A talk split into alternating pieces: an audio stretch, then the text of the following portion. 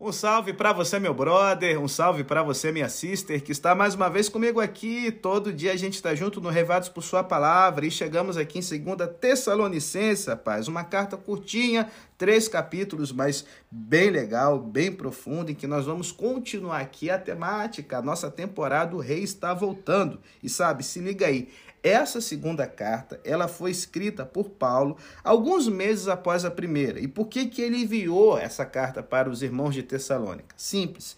Algumas pessoas supuseram que a segunda vinda de Jesus estava tão próxima que podiam deixar de trabalhar. E então Paulo corrige essa interpretação equivocada e enfatiza a importância de usar o tempo atual com prudência e sabedoria. E nós temos aqui no capítulo 1 Deus sendo apresentado como um Deus justo. Paulo está falando, gente, se liga, servimos a um Deus que é justiça. E como é que isso pode ser bom para gente? Então continua com a gente aqui que o podcast está abençoado. E ó, não vamos dar o break aqui não, já vamos direto ao ponto. Paulo aqui em primeira no, no, capítulo 1 de 2 Tessalonicenses, certo? Versos 6 e 7, ele fala o seguinte aqui, conforme diz a revista corrigida. Se, de fato, é justo diante de Deus que deem paga tribulação aos que vos atribulam, e a vós que sois atribulados, descanso conosco. a galeria aí que gosta, né, do Jesus, paz e amor, velhinho bondoso, que abençoa e perdoa todo mundo, assim, sem pedir nada em conta. Bom, e agora, pastor, a gente acabou de vir de Romanos, Gálatas e tal, se liga. Um Deus insípido é uma ficção que apela para o culpado e não para aqueles que são santificados. Essa é a diferença que Paulo está colocando aqui para a galera de Tessalônica e é uma diferença que nós temos que ter também muito clara, muito firme. Se você achou um pouco confuso, vá lá para a temporada Nas Garras da Graça sobre Romanos e reveja Romanos capítulo 1, 2 e 3 e você vai entender que Deus é amor, mas ele também está se preocupando em poder justificar os seus filhos.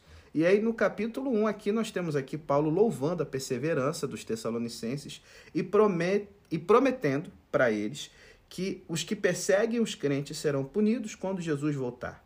E aí então nós temos o encerramento do capítulo 1 com Paulo fazendo uma oração para que até então os tessalonicenses vivessem para glorificar a Deus. Então vamos lá, vamos compreender o texto aí para a gente poder ser enriquecido aqui com a palavra de Deus. Ele começa aqui, sabe, no capítulo 1, lá no início, verso 3, dizendo o seguinte: A vossa fé cresce muitíssimo. Bom, fé parece ser uma coisa muito difícil de avaliar em circunstâncias normais. Ela permanece praticamente invisível, interior.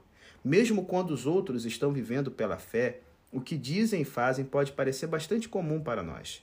Somente se pudéssemos olhar no seu interior, veríamos o que lhe custa conservar uma vida comum. Gente, não se sinta desencorajado se os outros não perceberem o quanto da sua vida é vivida pela fé. Deus sabe e Ele irá recompensar você. Então continua aí, sabe, fazendo com que a sua fé cresça. E a fé vem pelo quê? Pelo ouvir a palavra de Deus. Você quer crescer na fé, malandragem? Leia a Bíblia, faça a lição, meditação e ouça o podcast da gente, que esse já está no caminho bom demais da conta. E aí, além da fé crescer, uma outra coisa cresce, como a gente vê aqui no verso 3. O amor mútuo, ele vai aumentando.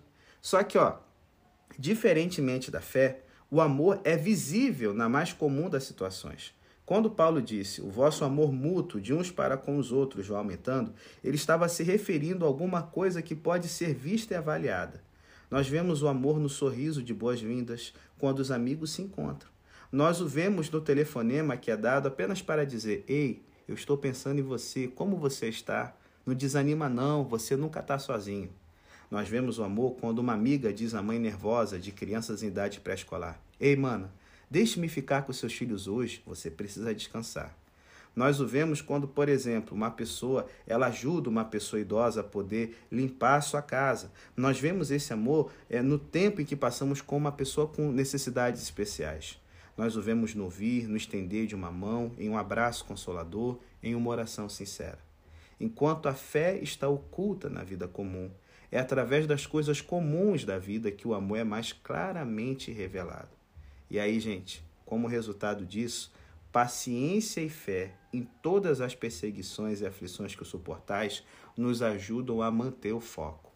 A fé é invisível na vida comum é claramente revelada nas perseguições e nas aflições. Por exemplo, a família cristã no interior da Colômbia, que se recusa a plantar o que o cartel irá converter em drogas e sofre não somente perdas econômicas, mas também ameaças de morte por parte dos senhores das drogas, exibe fé. Ou quem sabe o pastor protestante eh, na igreja subterrânea na Coreia do Norte, que desafia uma ordem de manter em silêncio estimula os irmãos a poderem viver a sua fé dentro de um país fechado e que, sabe, acaba indo parar no campo de concentração comunista. Ou quem sabe o cristão numa instituição mental, sabe, na China, que se recusa a deixar de dar testemunho, ou os pais que vêm perdida a esperança de curso superior para seus filhos porque perseveraram no seu comprometimento com Cristo e se recusaram a estudar na sexta-feira à noite, por já ter começado o sábado bíblico. Essas pessoas exibem fé.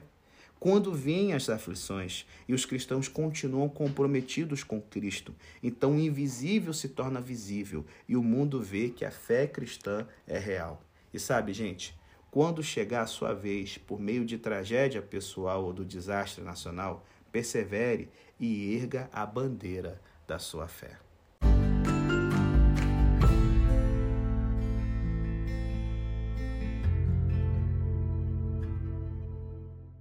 Mas graças a Deus, né, galera? A vida cristã não é feita só de perseverar na fé. Deus tem uma promessa para nós de que o juízo dele vai cair sobre aqueles que perseguem o seu povo e têm feito treta aí pelos quatro cantos da terra. Olha, aqui em 2 Tessalonicenses 1, verso 5, nós temos aqui a prova clara do justo juízo de Deus. Olha, Deus declarou que todos os que creem em Jesus são justos aos seus olhos. Ele nos declarou cidadãos do seu reino, irmãos e irmãs do seu filho. Quando nós perseverarmos na nossa fé, apesar das perseguições, nós justificamos a declaração de inocência de Deus. Nós mostramos que conhecer a Cristo realmente faz a diferença, que Deus realmente fez de nós novas criaturas. E aí se liga. O nosso sofrimento por causa do reino de Deus é evidência não para Deus, mas para o mundo. E ao longo da história da igreja, a disposição dos crentes de sofrer e até mesmo ter mortes dolorosas por causa de Jesus levou muitos a crerem nele. Já foi dito por Tertuliano, um dos primeiros cristãos, e isso foi frequentemente provado por todos os séculos de cristianismo. O sangue dos mártires é a semente da igreja. Por isso é justo esperarmos que Deus dê em paga tribulação aos que atribulam a igreja, como a gente vê aqui no verso 6 e 7. A justiça de Deus é exibida de duas maneiras, gente. Uma delas é na sua contabilidade dos livros morais, retribuindo aos que praticam iniquidades. Isto, diz Paulo, acontecerá quando Jesus voltar. A outra maneira é na sua contabilidade dos livros morais, assumindo ele mesmo a punição devida aos que praticam iniquidades. Isso já aconteceu lá na cruz do Calvário, na disposição de Cristo de sofrer por nós. Sabe? Se o indivíduo está no grupo a quem o pagamento é devido, ou no grupo pelo qual o pagamento já foi feito, isto não está nas mãos de Deus. Isso depende de cada pessoa. Em Cristo, Deus foi mais do que justo com os ímpios. Agora cabe a cada homem ou mulher escolher aproveitar a injusta provisão de salvação de Deus ou exigir o tratamento justo e ser condenado. E aí você vai dizer, ai pastor, mas eu acho que não, porque Deus é uma pessoa agradável, ele é todo bonzinho, é uma coisa fofa e tal. Ei, ô louco, essa coisa de que Deus é agradável é uma parada que você não vai encontrar na Bíblia não, viu? Eu não conheço um único texto que diga Deus é agradável. E olha que eu já li a Bíblia toda 17 vezes, irmão. Então, assim, particularmente quando definimos agradável em termos de seus sinônimos, simpático, favorável, amável, a gente pode dizer, ah, Deus é gracioso, com certeza. Misericordioso, sim, mas agradável, como a gente imagina, nunca. Sabe por quê? Algumas pessoas, elas têm que entender de que, é, nem, nem algumas, todos nós, temos que entender o seguinte: Deus sempre nos incomoda. Ele nos deixa desconfortáveis, seja pelo seu amor, seja pela sua santidade. Então eu sei que algumas pessoas gostam de pensar em Deus como agradável. Agradável demais para se zangar ou se aborrecer com as pessoas. Agradável demais para punir o pecado.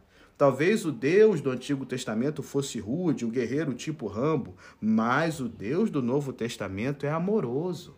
E o que eles querem dizer quando dizem amoroso é agradável. ele é doce, inofensivo e não há por que temê-lo. Só que, olha, 2 Tessalonicenses 1, 5 a 10 deve ser um choque para os proponentes da teologia de que Deus é agradável. Como pode ser, certo? Jesus vir como labareda de fogo com os anjos do seu poder para tomar vingança dos que não conhecem a Deus. Que é isso, de padecer eterna perdição ante a face do Senhor, como a gente está vendo aqui no verso bíblico. Ora, isso aqui não parece nem um pouco agradável. Não, e não é agradável, mas é justo e é certo. E acima de tudo vai acontecer. Deus, o amoroso, também é Deus, o juiz, Deus, o terno, é Deus, o rude. Deus, o misericordioso, é Deus, o severo. E quando Jesus vier, aqueles que aceitaram o evangelho, aqueles que não aceitaram, exibirão esses aspectos desesperados do caráter do nosso Deus. Então nós clamaremos que Deus é gracioso, e outros confessarão que Deus é justo. Mas ninguém dirá que Deus é agradável. Então se liga aí, animalzinho.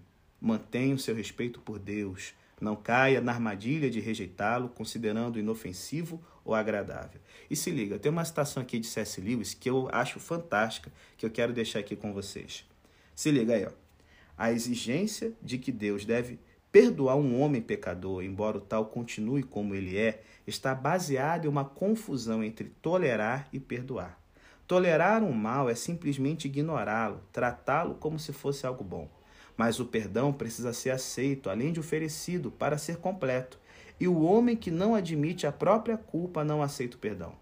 Mais cedo ou mais tarde, a resposta para todos aqueles que objetam a doutrina: o que você está pedindo que Deus faça?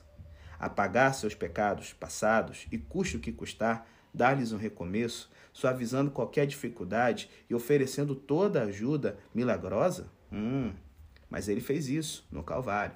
Perdoá-los? Mas eles não querem ser perdoados. Abandoná-los? Ai de nós. Eu receio que é isso o que ele faz para aquele que resolve continuar tocando o louco da sua vida sem querer estar na presença de Deus. Então, assim, por isso que aqui no verso 10 ele fala que Deus é glorificado nos seus santos. Embora a punição do pecado esteja associada à segunda vinda de Cristo, Paulo não disse que Jesus irá retornar para punir. Em vez disso, Jesus irá retornar para ser glorificado nos seus santos. Gente, uma característica peculiar dos diamantes é o fato de que, quando brutos, parecem pedras normais. Uma pessoa pode pegá-las, olhar para elas e deixá-las de lado como algo sem valor. Mas quando cortada por um joalheiro hábil, é revelada uma pedra brilhante. Quando vista contra a luz, ela revela o esplendor de cada faceta. O mundo atribui muito pouco valor aos cristãos. Para os outros, nós parecemos comuns e sem valor. Na verdade, quanto mais comprometidos com Cristo, menos parecemos nos encaixar no esquema do mundo e menos valor parecemos ter para as pessoas do mundo. Mas quando Jesus retornar, ele nos erguerá contra a sua luz, e repentinamente as facetas que as aflições e as perseguições entalharam irão brilhar com a luz cintilante. É por isto que Jesus irá retornar, para nos erguer e ser glorificado nos seus santos, e para se fazer admirável naquele dia em todos os que creem. Então, por isso que Paulo encerra aqui, dizendo: Eu sempre oro por vocês. Essa aqui no verso 11 e 12 é outra daquelas orações de Paulo que nos ensina como orar pelos outros. Essa oração se concentra na persistência. Os cristãos frequentemente têm boas intenções. Bom, nós somos movidos por um desejo de ajudar, de agir, de realizar alguma coisa especial por Jesus ou pelo seu povo. Mas esse desejo com frequência desaparece com igual rapidez e as nossas boas intenções são esquecidas. Paulo pediu e nós podemos orar para que Deus possa cumprir todo o desejo de sua bondade e a obra da fé com poder. Pense nisto. Se as boas intenções de cada cristão fossem traduzidas em ações, ah, como Deus seria glorificado na nossa vida.